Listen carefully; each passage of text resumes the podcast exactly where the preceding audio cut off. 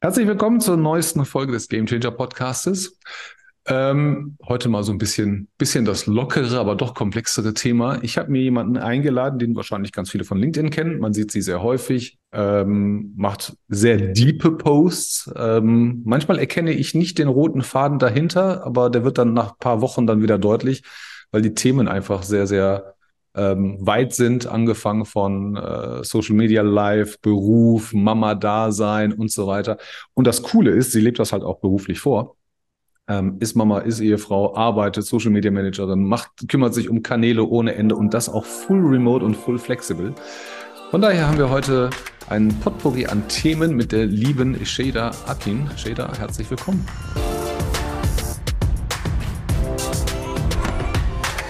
Hi. Wie geht's dir? Ich freue mich dabei zu sein. Danke, mir geht's gut. Ich hoffe dir auch. Sehr gut. Schön, dass es endlich geklappt hat. Wir sind ja lange dran, aber Krank Krankheit, Leben, Kids und so weiter und äh, kalte Jahreszeit kam ja dazwischen. Ist alles bei euch zu Hause okay soweit? Mittlerweile ja, Gott sei Dank. Also es hat uns eine Weile ganz arg erwischt und jetzt ist wieder alles tutti. Stell dich mal kurz vor. Wer bist du? Was machst du?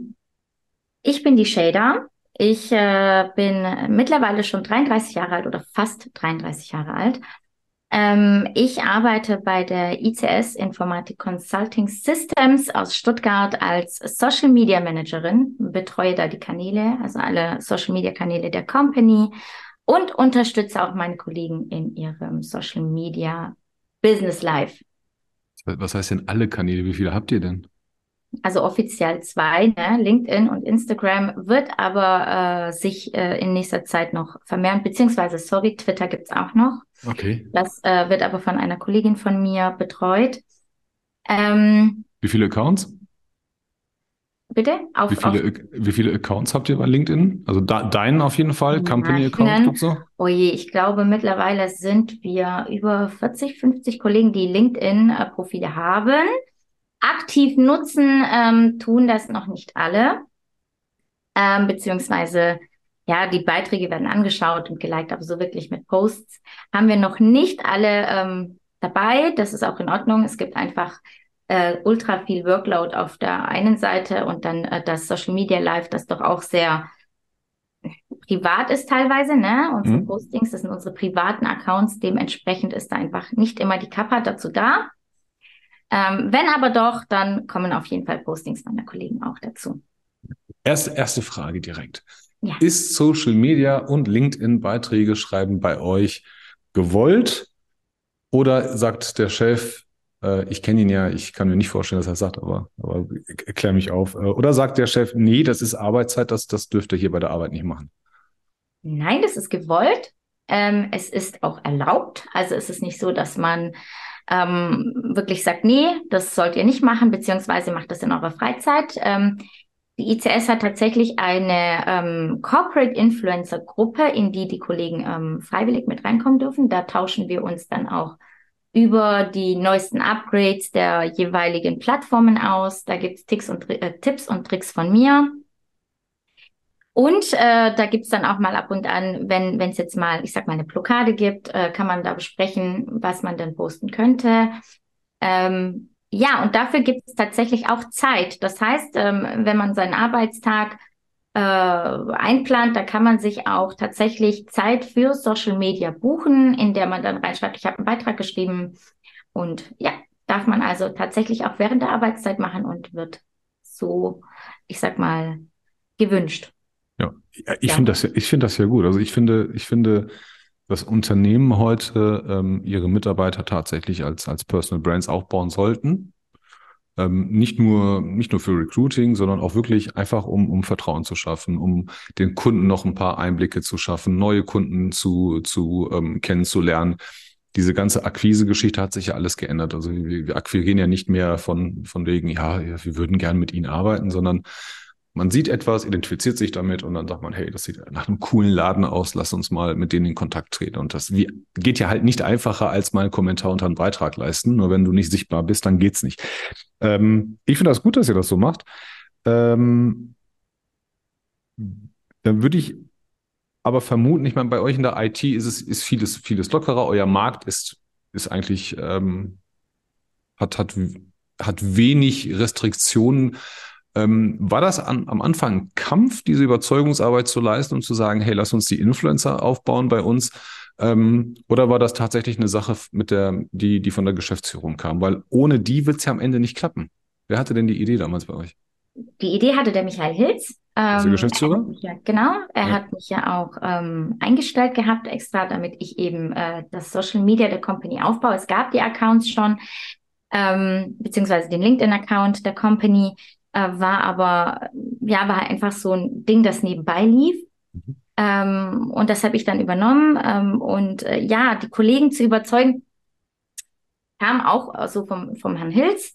Der hat äh, sich da die Zeit genommen, hat die Leute auch über das, das Social Media aufgeklärt. Ja, es ist da auch ein bisschen, wir sind ja zwar IT, aber IT-Security, also sehr viel, viele wollen einfach sich selber nicht preisgeben, weil eben in dem Bereich, in dem sie arbeiten, ähm, ich sag mal, äh, ja, da ist aber die, das Thema Sicherheit, Sichtbarkeit äh, ganz anders gemünzt wie jetzt für mich. Ähm, dennoch hat sich die Gruppe, die wir haben, sehr schnell zusammengetan. Also es gab wirklich Kollegen, die sehr gerne sofort dabei waren, die das auch wirklich ähm, ja toll mitmachen. Die Gruppe erweitert sich auch stetig. Also es gibt immer wieder neue Kollegen, die sagen, hey, ähm, kannst du mich vielleicht mal in den nächsten Showfix mit reinnehmen? Ich würde mir das gerne mal anhören. Und ähm, ja, wir wachsen die, die Notwendigkeit und die Wichtigkeit von Social Media im Berufsleben wird immer deutlicher, auch den Kollegen. Ähm, die haben jetzt auch mittlerweile dadurch, dass der Company-Account gewachsen ist und so aktiv ist, einfach auch das Feedback von Kunden bekommen und Partnern. Ähm, eben, dass, dass das so toll ist, dass man eben jetzt mehr Einblicke hat, etc. Und ähm, aufgrund dessen, klar, hat sich dann auch die Bereitschaft erhöht. Mhm. Ich finde das, ich finde das ganz gut. Also Grü Grüße an Michael äh, an der Stelle, dass er so weitsichtig und ähm, so ja so smart genug gewesen ist, das zu erkennen und und dich da geholt hat. Ähm, ich gebe dir absolut recht. Also meine Erfahrung mit ähm, Cybersecurity äh, und und generell den technischen Sicherheitsangeboten äh, ist auch, dass die Leute gar nicht über sich sprechen wollen, was ich halt fatal finde ähm, natürlich kannst du dich kompetent darstellen und sagen, ja, wir, wir sorgen hier für Sicherheit und wir können hier Cyberabwehr machen und so weiter. Dann denke ich mir, ja, das kann ja sein, aber bei so einem sensiblen Thema möchte ich auch wissen, wer du bist. Ich möchte wissen, wie ich, ne, vielleicht, vielleicht will ich meine Schwäche im Unternehmen gar nicht zugeben. Vielleicht will ich niemandem sagen, wie schwach wir aufgestellt sind. Und dann will ich aber ein Vertrauensverhältnis haben mit meinem Cybersecurity Accountant oder Consultant oder was auch immer. Ähm, und das, das Thema haben wir tatsächlich in letzter Zeit sehr, sehr häufig, weil es halt äh, im Moment viel in der Öffentlichkeit diskutiert wird. Ich finde auch, dass das Recruiting im Bereich Cybersecurity total falsch ist. Ähm, aber ich ähm, sehe ja die, die, die Notwendigkeit. Das Ding ist, um jetzt mal ein paar Klischees aufzumünzen und aufzubrechen. Du bist Türkin, ja. bist verheiratet, hast zwei Kinder, die auch noch in einem Alter sind, wo sie auf jeden Fall noch Mama und Papa brauchen und wo man schnell mal Schnupfen hat und unterschiedlichen Rhythmus am, im Laufe des Tages. Ähm, also jetzt im klassischen Sinne für den Mittelstand, Manfred, ähm, bist du ja eigentlich nicht diejenige, auf die man sich 24-7 auf Zuverlässigkeit verlassen kann, wenn man bestimmte Zeiten hat. Und dann noch in einem Unternehmen bei ICS ähm, muss ja irgendwas richtig Cooles passiert sein, damit man sagt, die wollen wir trotzdem einstellen. Wie kam das dazu? Ja, also ähm, tatsächlich, wie gesagt, hat der Michael Hitz mich auf LinkedIn entdeckt ähm, fand meine Postings gut und wir haben uns ausgetauscht und ähm, ja, er hat mich dann konkret gefragt, was so meine Berufswünsche sind. Ich war damals noch in Elternzeit. Ähm, ja, und ich habe ihm dann einfach gesagt, ja, also ich mache ultra gerne Social Media, habe da auch meine Erfahrungen jahrelang ähm, und möchte das gerne jetzt wirklich als, als Job machen. Ich möchte Social Media Managerin sein. Ähm, mit der Bitte, dass das dann remote stattfindet. Wie du schon sagst, ich habe zwei kleine Kinder und wir leben sehr ländlich. Hier ist so der Kindergarten ähm, ja anders aufgestellt, vielleicht wie in einer Großstadt. Wir haben tatsächlich nur dieses acht bis zwölf und dann alle zwei Tage mal noch mittags. Aber sonst sind meine Kinder um 12 Uhr zu Hause, 12.30 Uhr spätestens. Und äh, wäre ja für mich dann nachher ein Problem, wenn ich dann ins Büro fahren muss und niemanden habe, der meine Kinder betreuen kann.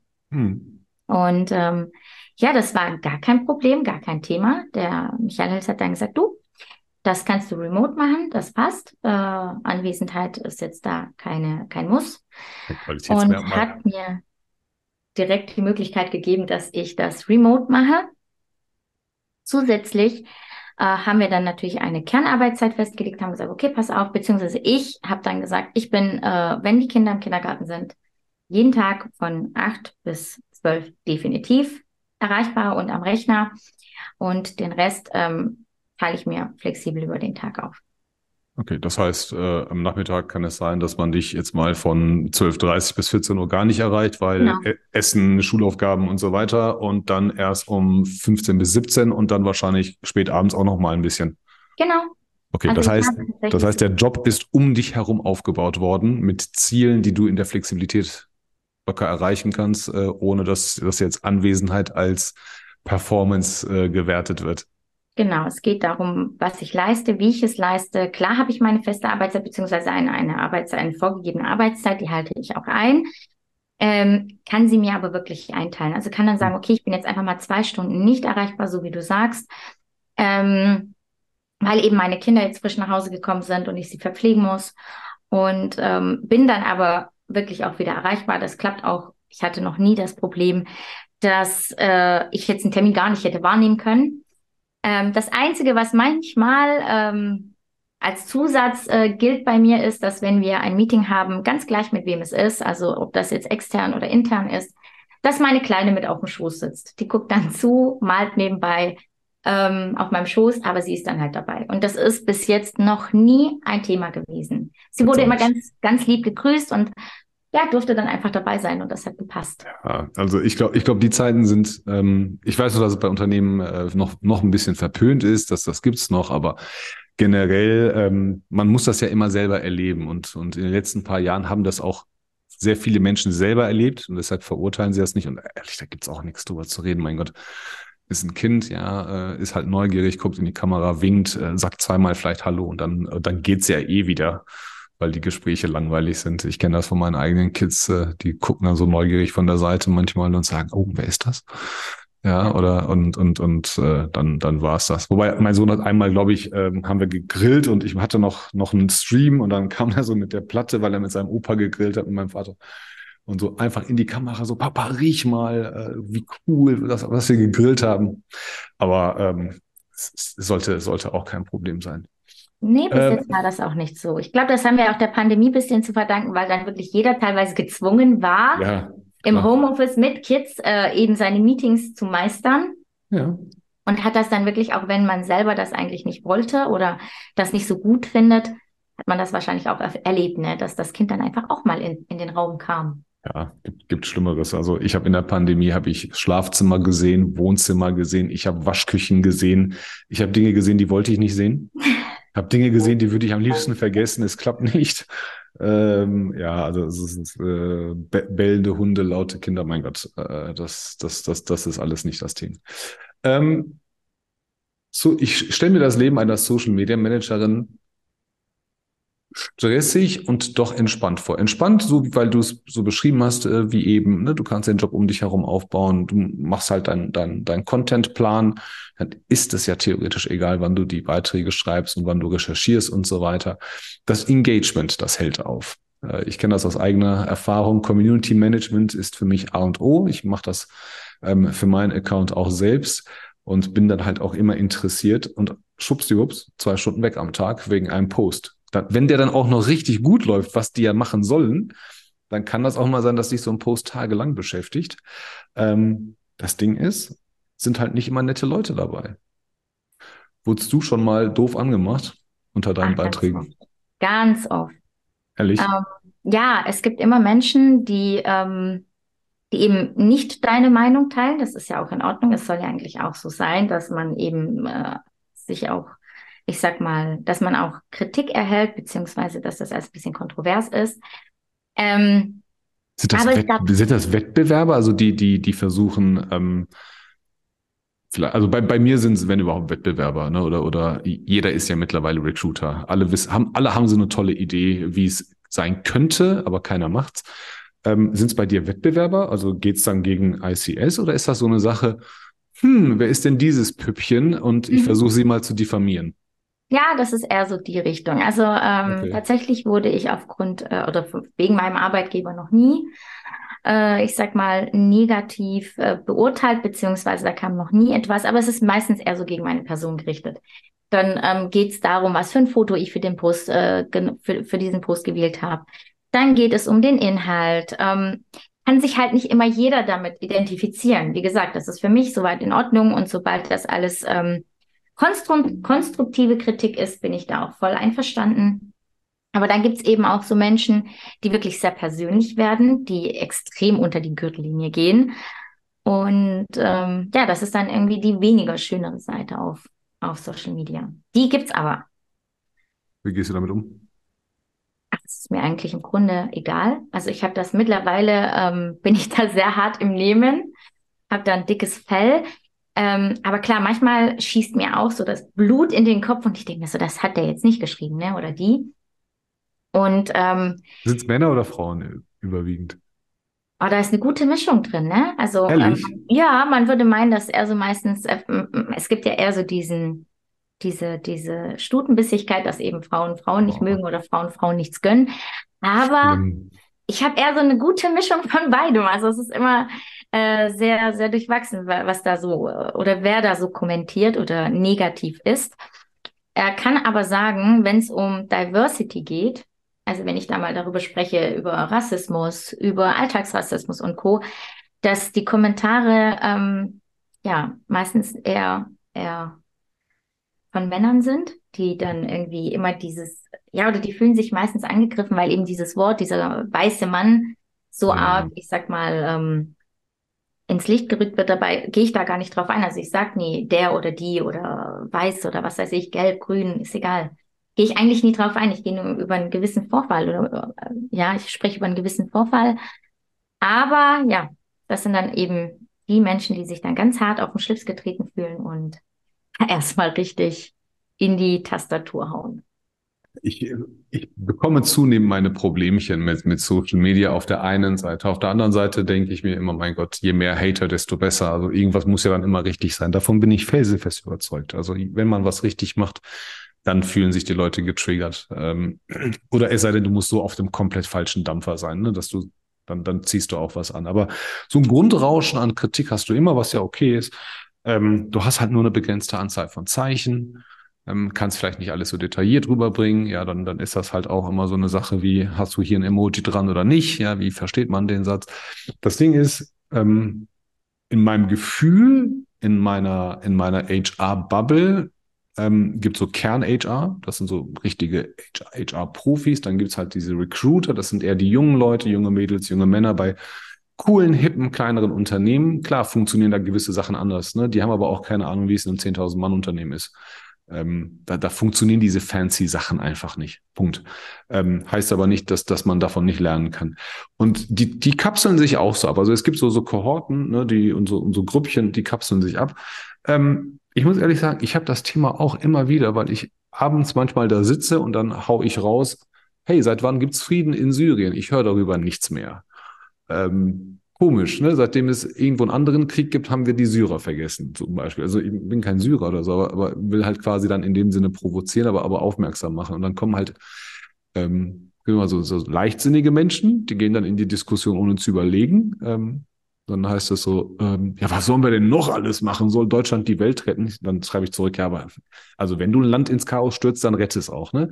Aber ganz viele schreiben mir dann privat, was für ein Scheiß ich denn posten würde, was das denn solle, dass es geschäftsschädigend wäre. Ich glaube nicht. Ähm, aber, aber es ist nochmal, glaube ich, was anderes. Ähm, ähm, in, in welchem Kontext das ist. Jetzt ist es ja so, du hast ja natürlich dann die doppelt, also ich als Geschäftsführer, mir kann es egal sein. Ich, ich übernehme die Verantwortung für alles. Bei dir ist es so, du hast deinen eigenen Account und es perlt ja dann auch immer noch zu ICS ab oder könnte zu ICS ab, abperlen. Ähm, Gibt es so Gespräche zwischen, ähm, zwischen Company und Mitarbeiter bei euch, wo man, wo man über Wertevorstellungen und, und, und solche Sachen spricht? Ähm, weil am Ende des Tages muss man, glaube ich, darüber sprechen. Ähm, ausländische Frau, Mama, ne, also Diversity auf ganz vielen Ebenen. Ne, nicht nur Mann, Frau, sondern Ausländerin, Moslem, äh, kleine Kinder, ähm, vielleicht auch noch, ähm, was weiß ich, noch ganz andere Themen dabei. Spricht man da drüber ähm, im, im, im, im Rahmen ähm, oder, oder mit, mit seinem Chef, seiner Chefin? Oder ist das so eine Sache, ähm, die bei euch auch vorgelebt wird? Einfach und, und äh, muss dann, bedarf keiner, keiner Erklärung? Also, ähm, eigentlich passt das so bei uns. Jeder weiß, was, was online gehört, beziehungsweise klar, wo ich dann angefangen habe, habe ich ähm, Empfehlungen gegeben. Also es gibt bei uns keine Regeln. Wir mischen uns in die privaten Accounts unserer Mitarbeiter nicht ein. Äh, dürfen wir auch gar nicht. Ich finde, das ist also privat. Es ist dennoch, auch wenn es LinkedIn ist und der Arbeitgeber verlinkt ist, wenn da mein Name steht, ich das Passwort habe, ich diesen Account bespiele als Privatperson, ist es mein Account. Aber klar, es gab auch Empfehlungen. Das machen viele auch anders. Also da, da gibt es Account-Sammlungen und dann, ne, dann gehen dann die Manager da rein, sich Social Media Manager und haben Passwörter und so, was ja auch okay ist, ne? Wenn ich, wenn ich jetzt so einen Account einrichte und sage, komm, macht was ihr wollt, ich gucke da eh nicht rein, ihr schreibt für mich, postet für mich, das aber ist dann aber wieder etwas Freiwilliges. Ne? Also hier, ähm, ich finde, da ist das, das, das ist wichtig. Ne? Also wenn ich das freiwillig mache und dem Social Media Manager sage, hey, hier hast du mein Passwort, hier hast du meinen Account, äh, ne, bespiel meinen Account, äh, mach das super gerne hier, ich habe keine Zeit dafür, dann ist das eine Sache.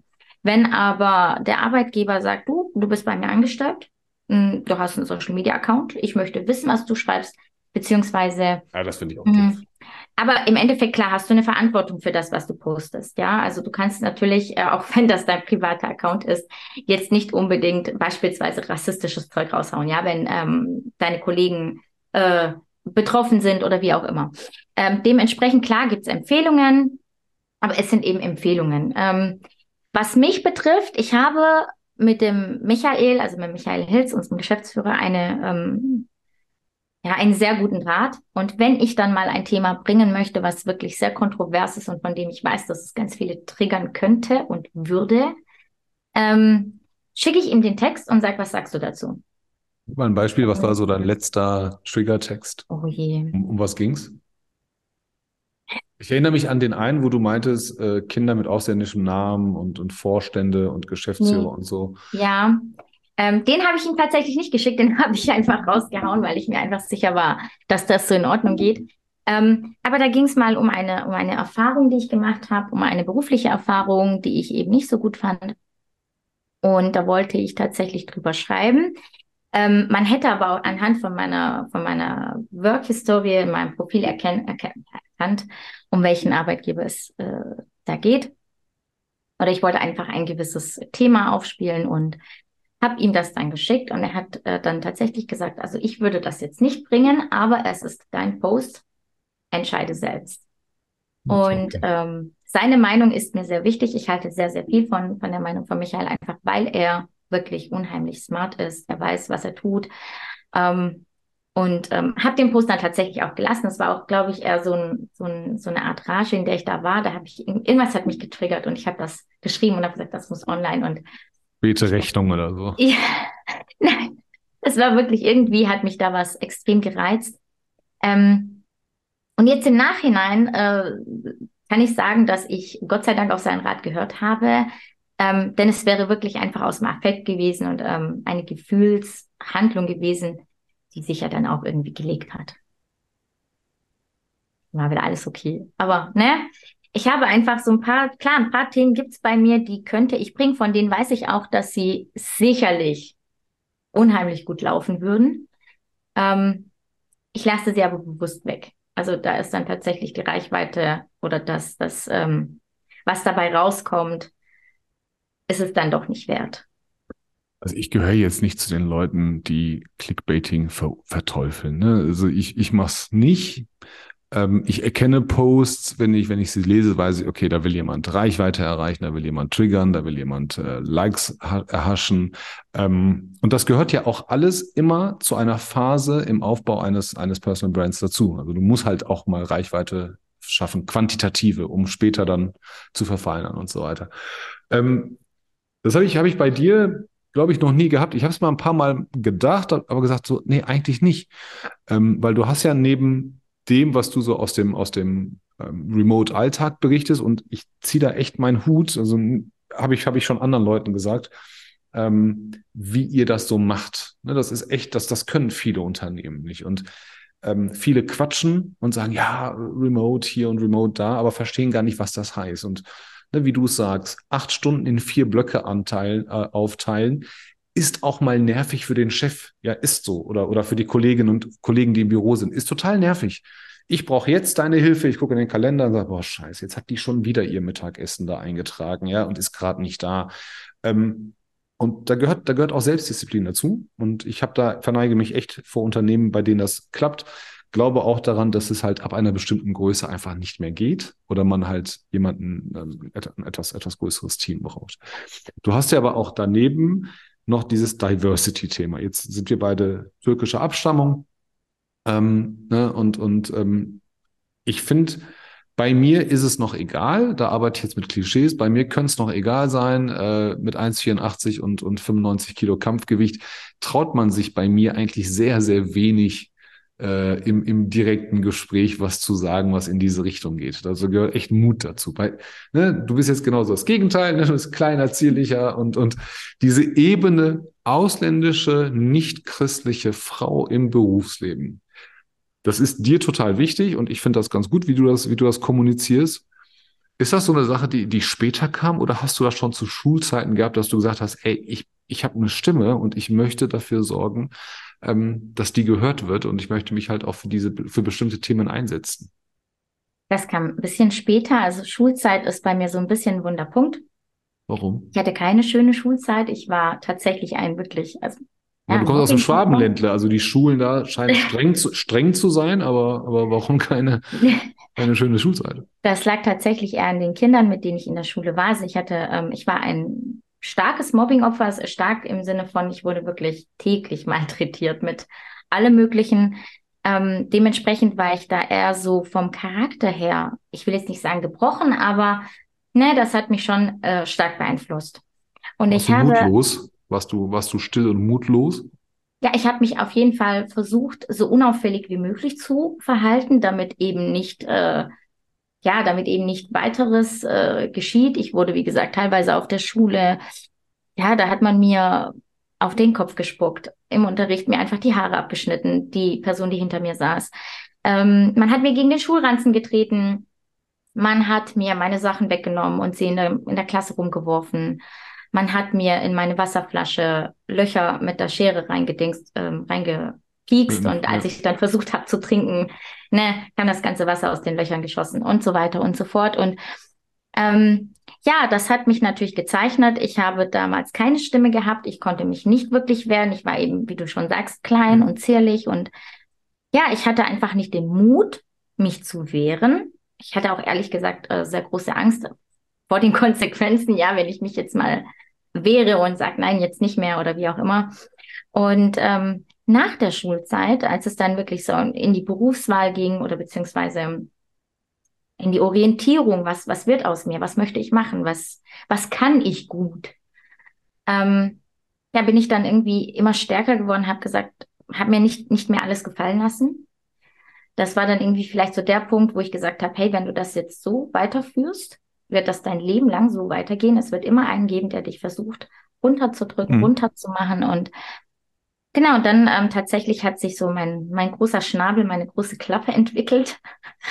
Und, ähm, und habe mich dann immer mehr versucht, äh, eben gerade bei diesen Themen Mobbing, Diversity, äh, eben eben dieses dieses Klischee zu zu ja aufzuheben, dass wir Mosle muslimische Frauen ähm, ein Kopftuch tragen müssen, dass wir gezwungen werden, ähm, Dinge zu tun, dass wir keinen keine eigene Meinung, keinen eigenen Willen haben. Dieses Klischee, das ist nach wie vor in den Köpfen von so vielen ja. Menschen. Und ähm, das ist mir auch schon auf LinkedIn widerfahren. Ja, da gab es dann tatsächlich schon mal äh, die Frage, hat dein Mann eigentlich nichts dagegen, dass du so aktiv bist? Oh. Und hat dein Mann eigentlich nichts dagegen, dass so viele Männer auf deine Postings reagieren? Ähm, ja, also ich bin dann meistens sehr sprachlos und ähm, meistens auch die Leute, die bei anderen Frauen das äh, knapp äh, die Postings mit dem mit dem Foto und den knappen Outfits und und dem Dekolleté und so liken. Ähm, ja, ja. Aber, aber bei denen ist es wahrscheinlich okay und bei dir ist es natürlich ein, direkt ein kulturelles Staatsthema. Ja, klar. Okay. Ähm, ob mein Mann mir das erlaubt hat, ne? Ähm, ob mein Mann mir das erlaubt, das war auch schon mal. Das ist, ein geil, das ist eine geile Frage. Hast du die Erlaubnis deines Mannes? Das ist cool. Ne, hat er dir das erlaubt? Ähm, ja, das sind dann so, so Punkte. Ja. Darüber muss man sprechen, man muss darüber laut sprechen, man muss sagen, dass das nicht in Ordnung ist. Und das hat sich eben so nach der Schulzeit erst entwickelt, dass ich ähm, gesagt habe, nee, ich lasse das nicht mehr mit mir machen. Ich möchte auch nicht, dass andere das weiter mit sich machen lassen müssen. Ähm, und habe dann immer wieder da, wo ich eben Ungerechtigkeit sehe oder ja, wo ich eben auch Mobbing sehe, ich sehe das, ich, man hat da ein anderes Auge für, wenn man selber in so einer Situation war. Ähm, ja, stehe ich für diese Person ein. Hat mir auch schon Ärger eingebracht, aber war halt so. Ja, ja. mein Gott. Dann, dann, dann ist das erstmal so. Also ich finde ja, wenn man eine Stimme hat und, und es gibt die Gelegenheit, sie einzusetzen zum Wohle anderer oder zum, zum eigenen, dann muss man es machen. Ähm, ja, Schulzeit kann, kann glaube ich, ein bisschen, ein bisschen hart sein. Ähm, also deine Erfahrung, ähm, ich hab sie, hab sie nicht, ähm, aber, aber ähm, kann mir vorstellen, dass es nicht so angenehm war. Das Ding ist, was passiert in einem Menschen? Du hast super, super interessanten Werdegang. Was passiert in einem Menschen, der gemobbt wird, auf, ich würde mal jetzt übertrieben sagen, Angst hat, damit, damit sie nicht auffällt, dann ist sie leise, damit sie ja bloß nicht aneckt und nicht in den Fokus gerät, damit die Mitschüler sie nicht nochmal äh, mobben oder schlagen oder, oder ärgern. Und dann landest du im Vertrieb, wo eigentlich diese Eigenschaften ja genau gegenteilig sein müssen. Was hat dich denn dazu bewogen?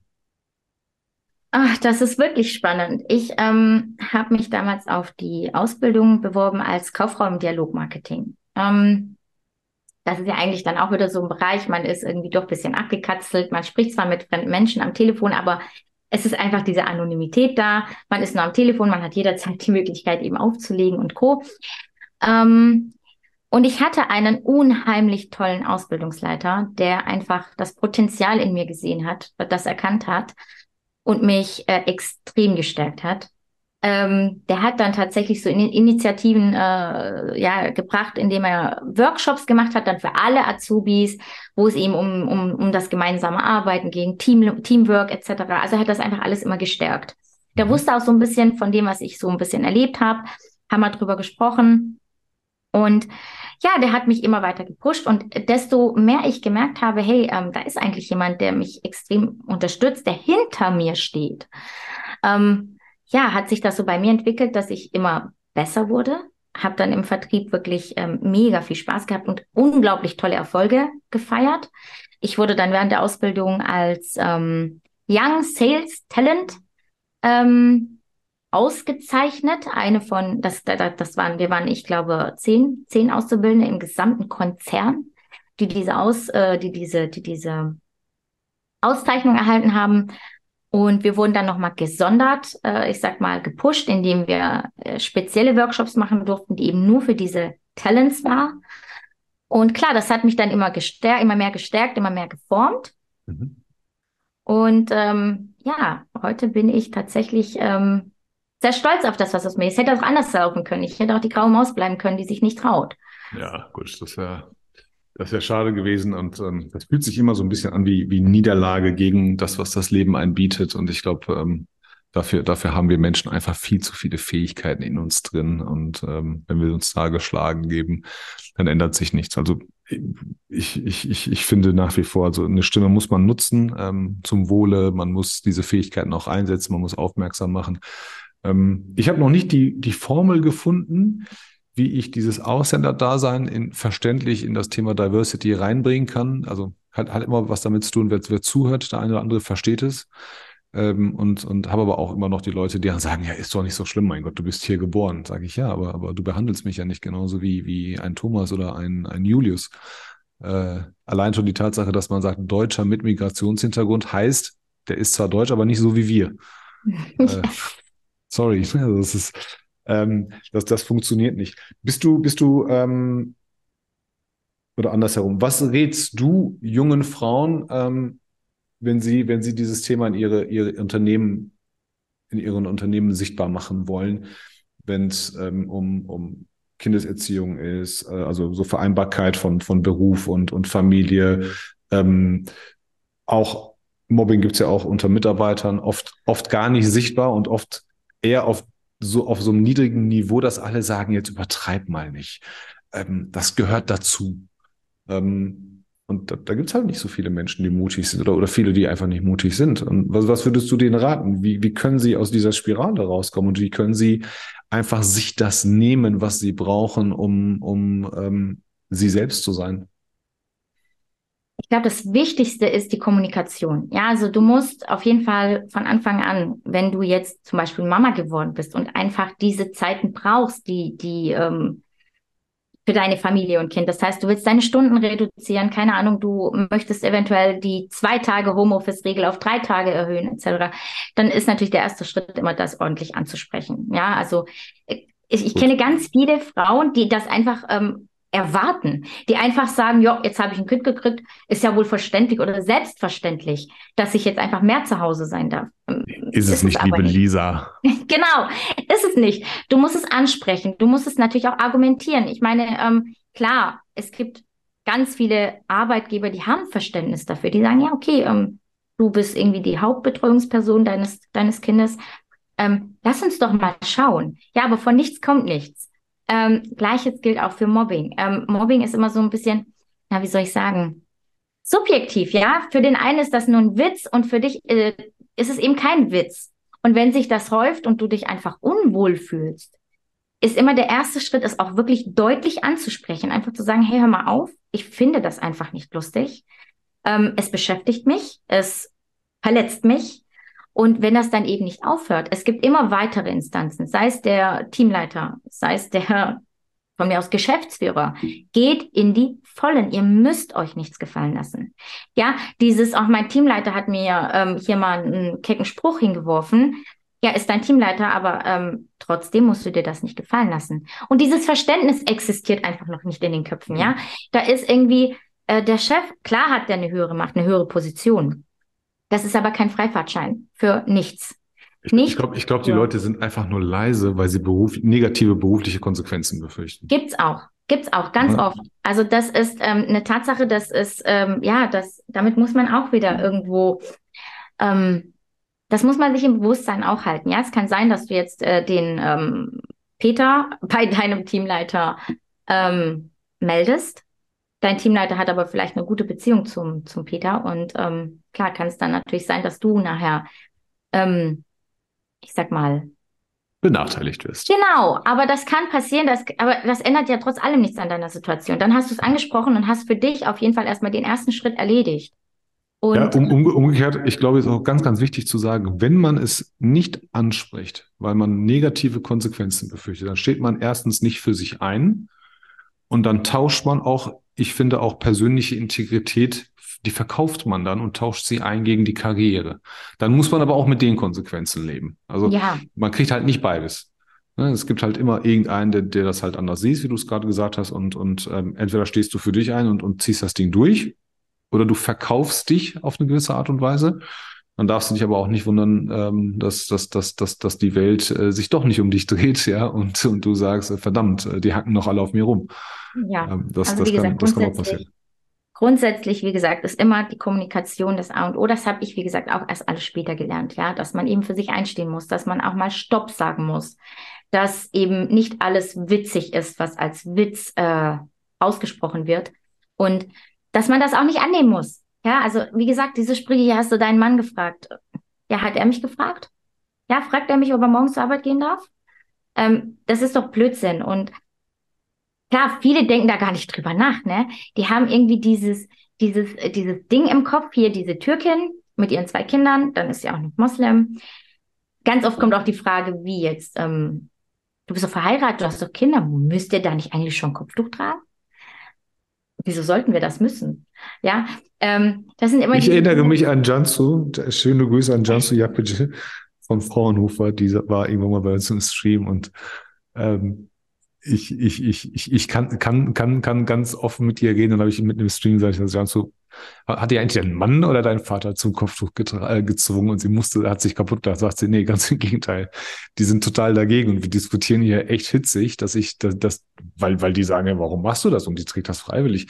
Ähm, das Ding triggert. Also, Ne, so, so, so, so ein Stofffetzen, ähm, der, der triggert so viele Leute und jeder hat eine Meinung dazu und keiner weiß, wie es geht und warum und wieso, statt mal zu sagen, hey, dann frage ich doch mal eine kopftuchtragende Frau, warum sie es trägt, was, sie, was das für sie bedeutet. Ähm, kann ich als Kollege oder Kollegin, kann ich irgendwas falsch machen im Umgang mit ihr? Ähm, sollte ich irgendwas beachten oder nicht? Ne? Also genauso mit, mit jetzt gerade im Fastenmonat, ja, da kannst du halt auch mal deinen Kollegen, du musst jetzt nicht vor denen dein, dein saftiges Mittagessen essen, ähm, ne, aber das solltest du generell nicht. Ja? Also es ist, ähm, und, und, und, und ähm, aber wir haben da noch Aufklärungsbedarf. Ähm, Unbedingt. Ja, aber, aber, aber du würdest sagen, das Leben einer, einer türkischen Frau ist dann doch ein bisschen anders, als, als wenn du jetzt eine Deutsche wärst. Ja, klar, du wirst auch wirklich, es, du wirst nach wie vor anders behandelt. Jetzt nicht, ähm, ja, gut, nicht manchmal blond. gar nicht bewusst. Also wirklich ganz oft gar nicht bewusst, aber da kommen eben diese Aussagen und diese Aussagen sind, die denken gar nicht drüber nach. Ja, also es kommt halt einfach so aus dem, aus dem, äh, aus dem Nichts. Ähm, und, und wenn du dann aber sagst, hey, das ist eigentlich gar nicht so korrekt, was du da sagst oder was du mich da fragst, weil wieso fragst du nicht jetzt die, ähm, die Lisa, ob ihr Mann ihr erlaubt hat, äh, hier äh, auf Social Media aktiv zu sein? Ähm, dann fühlen die sich auch ganz die Kamera oft, zu halten. Ja, und die fühlen sich dann ganz oft erwischt ähm, und, und sagen dann, ja, aber weißt du, nee, eigentlich nicht, ich weiß nicht, erklär mich auf. Ja, das ist, und dann kommt ist, dieses Stammeln. Äh, äh, war jetzt, also, nee, ich habe ja, äh, ja, ja, ja. genau, genau. Ja. Und ähm, das ist eben. Ich wurde mal dafür angemacht, für meine Online-Präsenz, ne, also TikTok und, und LinkedIn. Und ähm, dann wurde ich echt mal ganz, ganz doof angemacht, warum ich meine Frau nicht zeigen würde. Da habe ich gesagt, klär mich auf, nenn mir einen Grund und ich mach's. Also, rede über berufliche Sachen, rede nur über Arbeit, halt nicht irgendwelche Körperteile in die Kamera, mach keine Tanz-Challenges bei TikTok. Äh, in meinem Stream geht's eigentlich immer nur darum, Leuten irgendwie Tipps und Tricks zu verraten und so weiter. Die nennen mir einen Grund. Kann gerne meine Frau zeigen, ja, ist auch bei Instagram oder so sichtbar, aber nennen mir einen Grund, warum ich das machen sollte. Ja, ähm, die kann ja auch ruhig was machen. Also die Leute fühlen sich, wie sagt man so schön, entitled, ja, für mich zu entscheiden, was ich machen sollte, um gleichwertig zu sein. Dann denke ich mir so, Alter. Aber da haben wir doch auch wieder das Klischee. Man ja, geht automatisch davon aus, dass deine Frau eigentlich gar keinen eigenen Willen hat, sondern wenn ihr Mann sagt, hier, komm vor die Kamera, dann kommt sie. Vielleicht möchte sie das ja auch nicht. Vielleicht Eben. möchte sie nicht präsent sein. Vielleicht ja, möchte sie nicht vor, vor äh, einem Publikum sprechen oder hier wie, sie ist doch kein, kein Showpferd, dass du sie einmal hier kurz durch die Manege leitest und dann wieder zurückholst. Ja, nee, das ist wieder das, dieses Klischee. Das, das fragt man aber Deutsche zum Beispiel nicht. Das ist jetzt ein ähm, bisschen arg spitz, das so, so auszusprechen, aber diese, dieser Alltagsrassismus, mhm. der ist einfach nach wie vor so präsent. Und wenn du die Leute darauf ansprichst, ja, aber das meine ich ja nicht in dem Kontext. Ja, wie meinst du das denn? Wenn du mich, wenn du zu mir sagst, hey, du sprichst aber gut Deutsch, dann ist das Rassismus. Wieso sollte ich, warum gehst du davon aus, dass ich nicht gut Deutsch spreche, weil ich Shader heiße? weil ich bisschen dunkler bin. Warum? Warum soll ich denn? Ja, das, das Ding ist, das Ding ist ja, ne? äh, früher war es ja, also man hat ja immer das Gefühl, dass wir immer zugezogen sind. Man hat ja immer dieses, dieses Verständnis noch, die sind zugezogen, sind mit anderen Sprachen aufgewachsen und so weiter und so weiter. Und ähm, die Vorstellung, dass ich im Sand Marienkrankenhaus auf die Welt komme äh, im Kreissaal und die, die, die erste Hand, die mir auf den Popo haut, äh, eine deutsche Hand ist, ja, und ich auf eine katholische Grundschule gehe, dieses Verständnis fehlt ja den meisten Menschen. Die gehen ja davon aus, dass das zu Hause die Kinder gar kein Deutsch sprechen dürfen und sich abkapseln und so weiter. Aber weißt du, da ist doch da auch wieder dieser, dieser Punkt. Es ist hier vollkommen in Ordnung, wenn du biling bilingual aufwächst. Ja, aber nicht, aber nicht mit jeder Englisch Sprache. Ist. Ganz genau. Wenn die Zweitsprache Englisch ist, dann ist das doch voll okay, ja. Aber alles andere ist dann wieder so ein Punkt, wo eben, ah, da muss man aufpassen. Und du wirst ja auch schon im Kindergarten gefragt, welche Sprache sprechen sie denn zu Hause? Ja. Ne? Und du denkst ja, ja, was macht denn das für einen Unterschied? Also ich spreche mit meinen Kindern meistens äh, so dieses äh, nicht Englisch, sondern äh, Türk Türkdeutsch. Ja. Da kommt dann ein halber Satz auf Türkisch-Deutsch raus und meine Kinder haben aber dieses Verständnis und können das halt eben äh, aufnehmen. Das zeigt doch aber eigentlich, wie viel weiter wir sind. Ja, es, ähm, kommt, es, kommt, tatsächlich immer auf das Land an, woher du abstammst. Ne? Also ich habe ich hab ja irgendwann mal im Sommer hatte ich ja Kinder bei mir im, im Podcast, da waren meine dabei und ähm, Dejan und Milian ähm, waren, waren dabei, zwei Kinder. Also Mama ist Deutsch, ist Lehrerin, Papa ist äh, Unternehmer, äh, Serbisch. Und äh, das klappt bei denen auch. Und äh, waren, waren auch gemeinsam im Urlaub und so weiter. Und das, das Lustige ist, ähm, die Mama spricht halt Deutsch, ne? Und, und ähm, versteht aber sehr viel Serbisch, aber redet halt Deutsch. Und der Papa redet halt auch mal Serbisch mit den Kindern.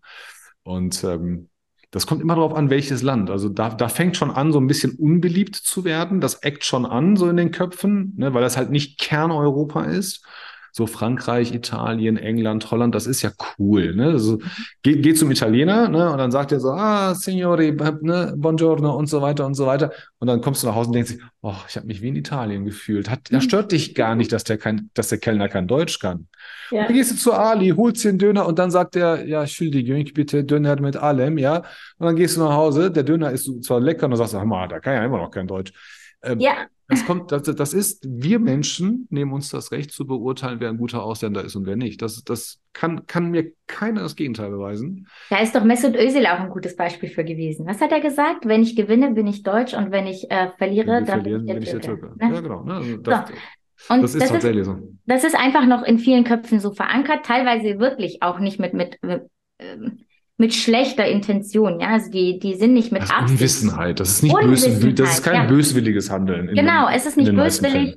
Ähm, aber da muss man, wie gesagt, also auf LinkedIn, wenn ich das jetzt mal wieder auf meine Postings beziehe, gab es eben auch schon ganz böswillige Kommentare, die ultra rassistisch waren, wo, wo ich mir teilweise echt schon gedacht habe, okay, komm, machst du da einen Screenshot, schickst du das ähm, hier mal dem Arbeitgeber. Die Gefahr besteht nämlich ne, auf LinkedIn, seid euch dem bewusst. Das, was ihr da postet und wenn ihr euren Arbeitgeber da stehen habt, dann kann es natürlich passieren, dass ähm, wenn ihr da einfach unter die Gürtellinie schießt, dass das eben auch mal beim Chef landen kann.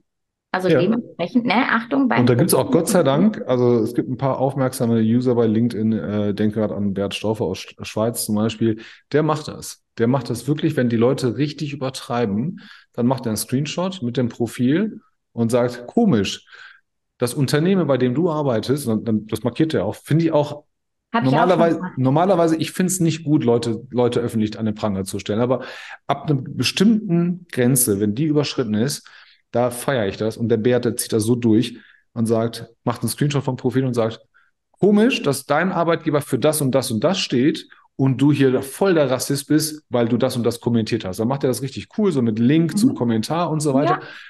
Und dann sind die auch relativ schnell leise, weil die Leute, ich glaube, die vergessen das tatsächlich. Ähm, aber, aber ich habe ich hab damit, damit ja kein Problem, wenn die so denken, ich werde halt eh nicht miss jeden missionieren können oder überzeugen nee. können. Ne? Das, das nicht. Aber ab, auf, auf einer Plattform, egal auf welcher, ähm, wir haben lange Zeit angewöhnt, äh, dann nicht mehr darauf zu reagieren, aber es triggert mich immer noch, wo ich dann sage, das sind alles so, so, so, so Tastaturhelden, ne? verstecken sich hinter ja. dem Telefon oder hinter der Tastatur. Ähm, aber, habe ich aber auch schon gemacht. Ich habe auch schon Firmen dann kontaktiert. Ich habe das immer erst so gemacht, dass ich mir die HR-Chefin rausgesucht habe. Habe der dann tatsächlich ein äh, Screenshot geschickt. Und wenn da innerhalb von zwei Tagen keine Antwort kam, habe ich sie unter dem Kommentar markiert und habe nach einer Stellungnahme gefragt. Ähm, ist dann meistens so, dass der, dass der Kommentar gelöscht wird und es trotzdem nichts kommt. Also sie hat ja meine, meine Nachricht in ihrem Postfach und könnte sich dennoch entschuldigen, machen sie aber nicht. Und das ist dann für mich so, so ein Ding, die, diese Firmen notiere ich mir, diese, die haben bei mir, ich habe eine rote Liste. Ja, das ist Ehrlich? so für mich, ja. Also wer so mit, mit, mit so etwas umgeht, also, ne, das ist noch öffentlich, dann will ich gar nicht wissen, wie, wie, wie das intern abläuft, ja, wenn das da jemand sein, ja. mal über die, über die Linie schießt. Wenn da schon öffentlich keine Entschuldigung kommt, und es ist ja, also ganz ehrlich, ne, schreib doch einfach, es tut mir leid und wir haben da, wir werden da ein Gespräch führen. Führ es von mir aus nicht. Behaupte es, okay? Es ist mir egal, aber entschuldige dich. Ja, machen ja Fuß, Fußballvereine auch, ne? Spieler ist irgendwo betrunken, pöbelt rum, dann heißt es, ja, wir haben, wir haben den mal zur Brust genommen, ganz, aber, aber zeigt, dass es dir halt wichtig ist, verstehe ich. Ja, genau. Und dann, ähm, ja, und dann ist es eben äh, nicht so. Und dann habe ich, ich, hab, ich notiere mir das. Ich denke mir so, nee. Und weißt du, mittlerweile habe ich so ein Netzwerk, dass ich irgendwann, es kommt immer zu Berührungspunkten, ja. Und wenn dann irgendwann die Frage ist, was hast du, hast du schon mal mit denen gesprochen oder wie und wie auch immer, ne, dann kann ich das glatt sagen, nö, würde ich nicht empfehlen als Arbeitgeber. Und ja. wenn du eine gewisse Reichweite hast, dann ist das eigentlich schon wieder ne, für, für den Arbeitgeber an sich, die, der diese extrem schlechte Publicity jetzt nun mal hat, in meinen Augen. negativ. Pech gehabt. Ja, ich, ich kenne das. Also es gibt tatsächlich, die Welt ist klein und die digitale ist tatsächlich noch kleiner. Äh, wie viele Leute mir äh, Nachrichten schreiben, hey, ich bin bei dem Unternehmen äh, im Bewerbungsprozess, was hältst du davon? Und da ist wirklich alles dabei. Ja. Wo ich dann sage, okay, wer ist dein Ansprechpartner da? Ja, der und der oder die und die sagt, ja, cooler, cooler Typ, ja, oder coole Frau da. Ähm, kannst du echt vertrauen. Und wenn die sagen, das passt, dann, dann ist das cool. Und manchmal denke ich mir so, äh, schreibe ich dann auch zurück, ey, lass die Finger von. Ja. Auch wenn es ein cooler Autobauer ist oder wenn es ein cooler Lifestyle-Produktehersteller ist. Äh, lass. Aber zur Verteidigung muss ich auch ehrlich sagen, also in Amerika werden die Leute tatsächlich in die HR zitiert. Die HR ist dort richtig mächtig. Mhm. Wenn, wenn du einen Termin bei der HR hast, dann hast du echt Scheiße gebaut. Hier in Deutschland halt nicht. Ne? Es gibt halt, klar, gibt so disziplinarische Geschichten, ähm, aber in Amerika ist das so, das sind richtig mächtige Personen. Und wenn du da sowas machst, und der Mitarbeiter wird zur HR zitiert, dann weiß das die ganze Abteilung, dann wissen die Leute, die arbeiten dann auch mit Verweisen und Ermahnungen, Abmahnungen, die sind dann öffentlich. Ne, bei uns ist das ja so, äh, ich mahne dich ab, Punkt, und soll ja auch kein anderer erfahren und ist ja auch gut, dass kein anderer erfährt, aber in Amerika wird es halt ein bisschen, bisschen härter gemacht. Hier ähm, ist die HR-Tante wahrscheinlich überfordert gewesen. Ja, ich ähm, habe da selber schon ein paar Mal erlebt, dass mir die HR-Verantwortlichen, egal ob Mann oder Frau, gesagt haben, ja, was soll ich denn machen? Mein, mein, unser, unser Geschäftsführer wird da nichts gegen machen, weil wir ihn oder sie brauchen. Ja, Top-Führungskraft hier bringt die Zahlen. Ähm, und ehrlich, ich weiß selber, dass das ein Arschloch ist. Aber wir werden da nichts machen. Aber da sind wir doch wieder in der aktuellen Marktsituation der Unternehmen, dass sie eben, dass jetzt mittlerweile das alles so gemünzt ist, dass eben die Unternehmen alles tun, um ihre Mitarbeiter zu halten, eben weil die Auswahl mittlerweile so groß ist. Ähm, und und ähm, das sollte aber jetzt nicht, äh, ja, es sollte jetzt einfach nicht kein Indikator dazu sein, dass man eben tun und lassen kann, was man möchte.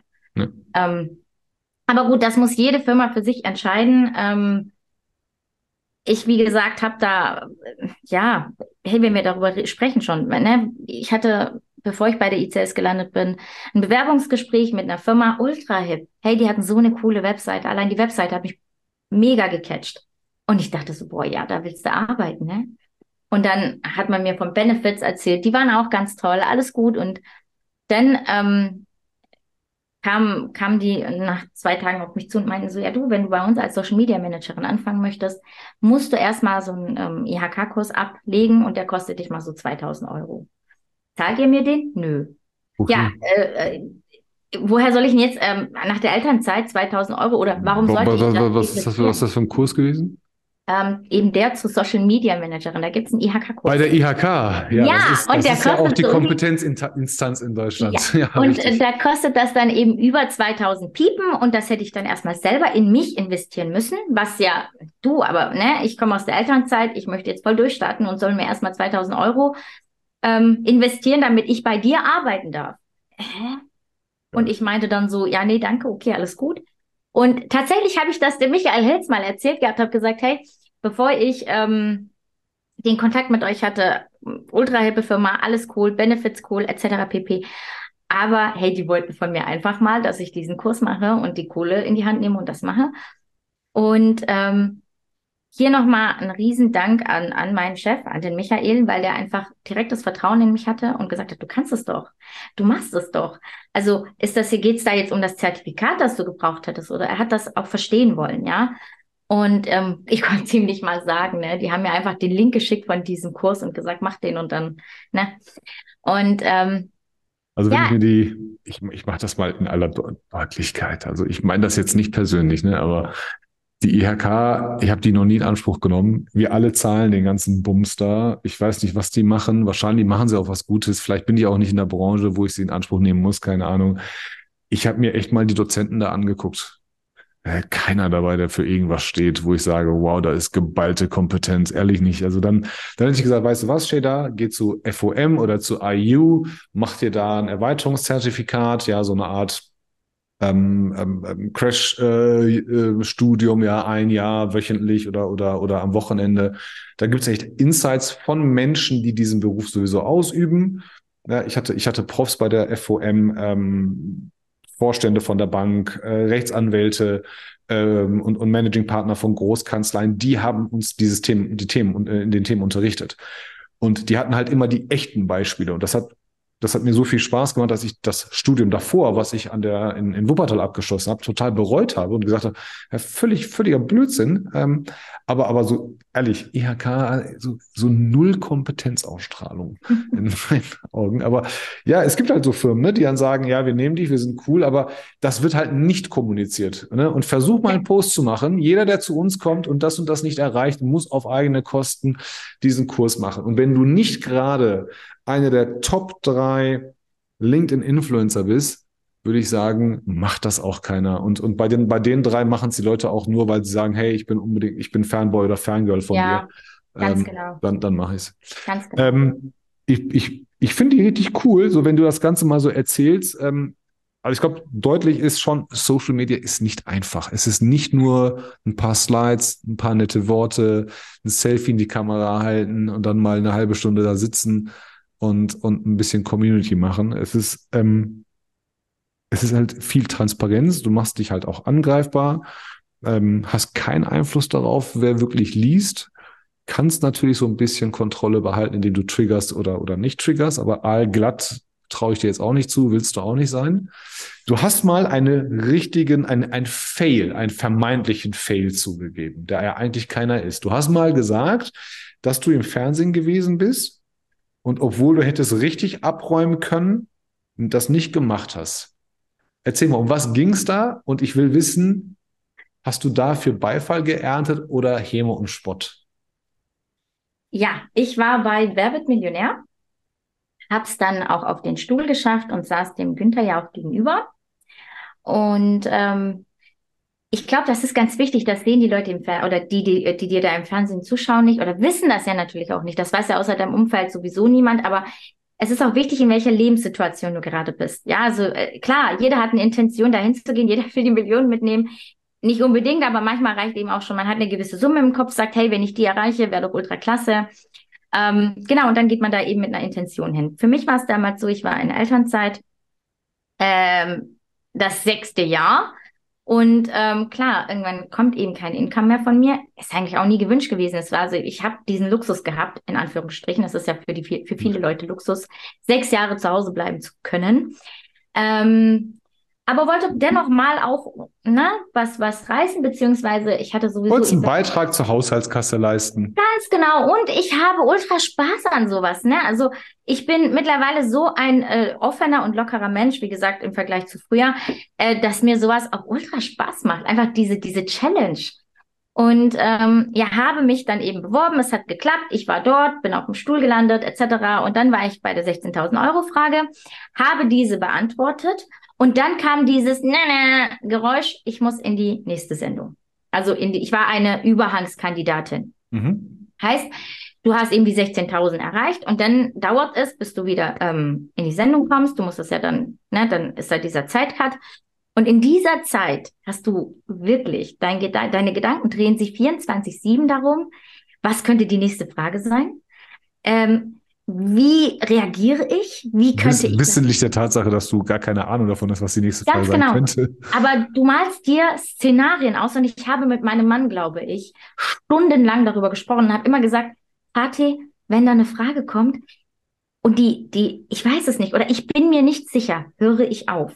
Und mein Mann ist eher so ein Typ Mensch, also sehr ähm, introvertiert, sehr, sehr gelassen, ruhig, also komplett mein Gegenteil und, und hat immer gesagt, jetzt warte mal ab, jetzt, ne, denk da nicht dran, beruhig dich, äh, lass es auf dich zukommen, aber selbst wenn du dir nicht sicher bist, vielleicht riskierst, ja, vielleicht riskierst. Also, was ist das Schlimmste, was passieren kann? Du fällst runter auf 500 Euro.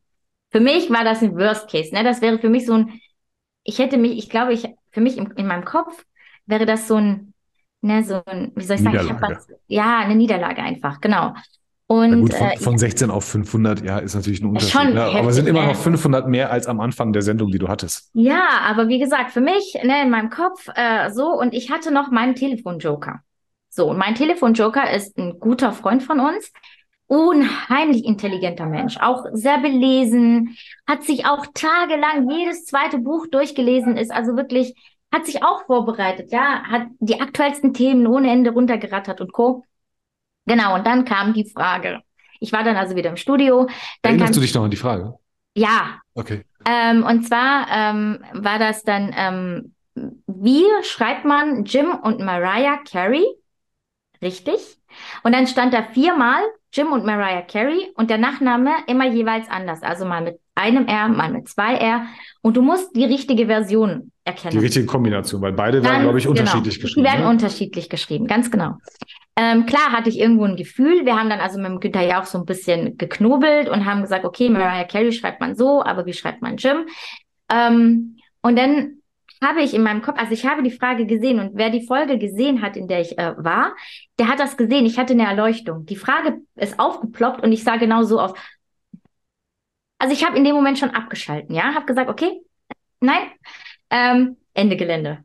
Und habe dann zum Günther ja auch gesagt, Herr Jauch, war schön, ähm, aber Ade war Ski. Ich gehe jetzt mit dem Geld, mit den 16.000 Euro nach Hause.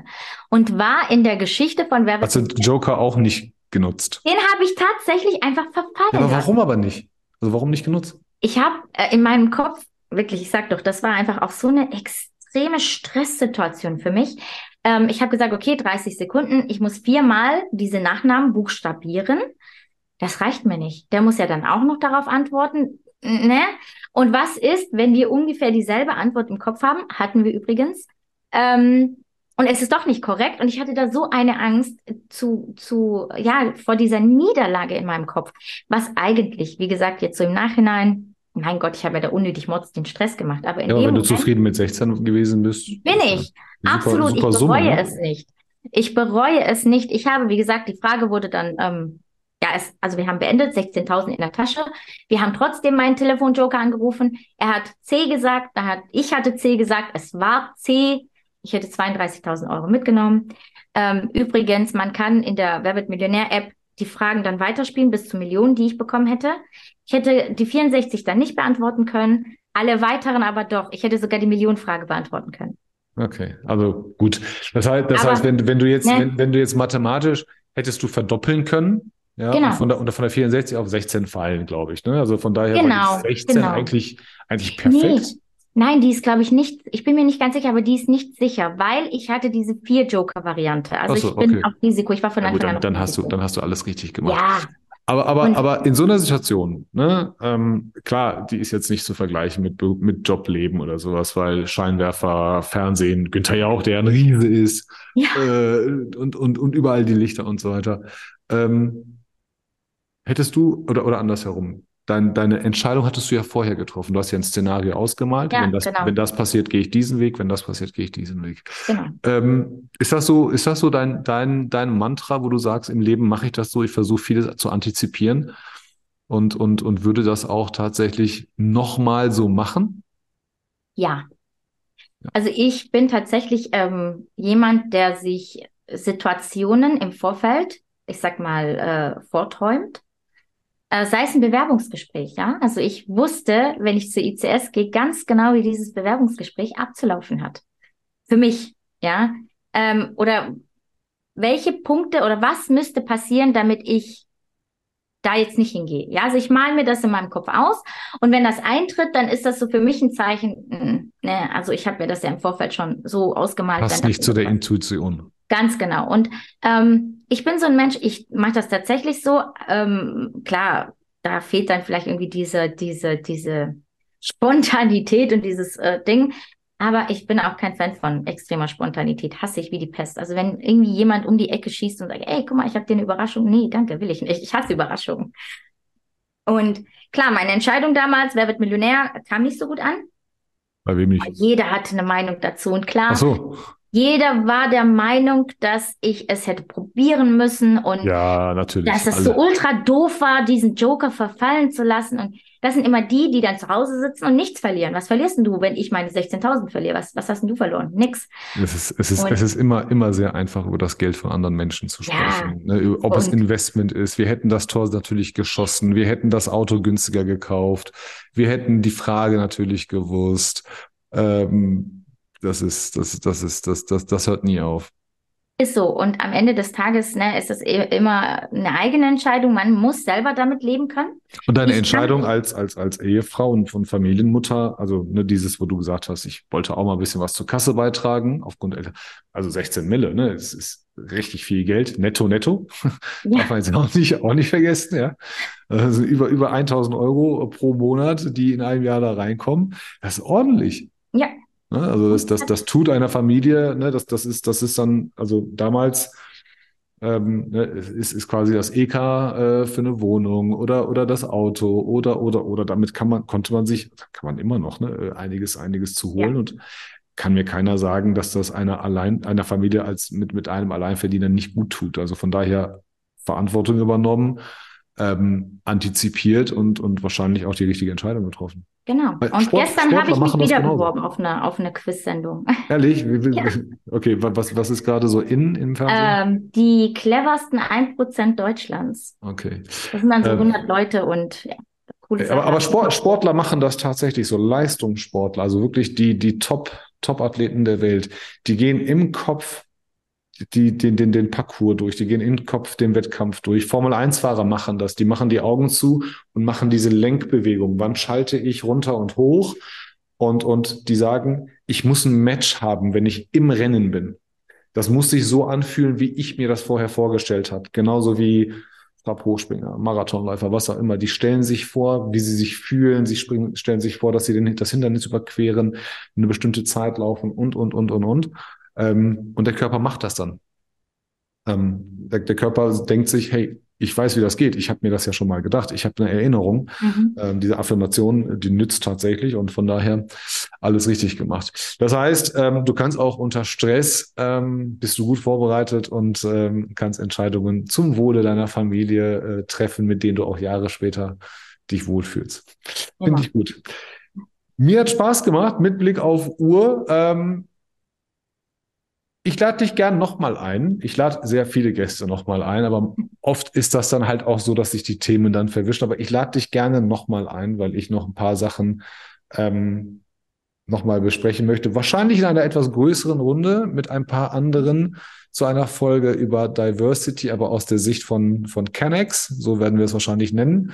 Oder, oder wir nennen es vom Bordstein zur Skyline und wieder zurück, äh, wie es Bushido mal gemacht hat ähm, ja, einfach mal auch mal die Sachen zu, ähm, zu durchleuchten. So, wie gehen wir Ausländer mit Erfolg um und was bedeutet der für uns? Ähm, wo gibt es vielleicht Unterschiede und was geben wir an die Kinder mit? Weil das ist mir persönlich sehr wichtig. Ähm, was geben wir an unsere Kinder mit? Was sollten wir vielleicht denen nicht mitgeben? Und was ebnen wir vielleicht für sie, unabhängig davon, ob Diversity oder nicht Thema, aber ähm, ist, glaube ich, immer ganz, ganz wichtig. Ähm, ich habe von meinem guten Freund Andreas Wiener, den ich in jeder Folge und in jedem Stream zitiere, gelernt. Der Gast spricht die letzten Worte und danach machen wir den Raum hier zu. Das heißt, wenn ich gleich abmoderiert habe, darfst du noch alles sagen, was du möchtest, außer danke für die Einladung. An alle Zuhörer, vielen, vielen Dank. Ich hoffe, es hat euch gefallen. Wer Sheda nicht kennt, einfach mal folgen, aber wahrscheinlich kommt ihr nicht an ihr, an ihr vorbei. Äh, man sieht sie sehr häufig und wenn ihr sie nicht kennt ähm, und sagt, hey, die ist richtig cool, folgt ihr. Ansonsten lasst uns gern, gern ein gutes Rating da und einen schönen Kommentar. So, Sheda, Du darfst alles sagen, was du willst, außer danke für die Einladung. Ich hatte ultra viel Spaß, komme gerne wieder. Ähm, ja, folgt mir gerne.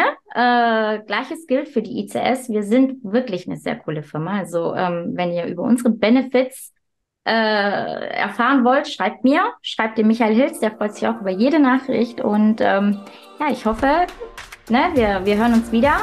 War toll. In dem Sinne. Ciao, ciao.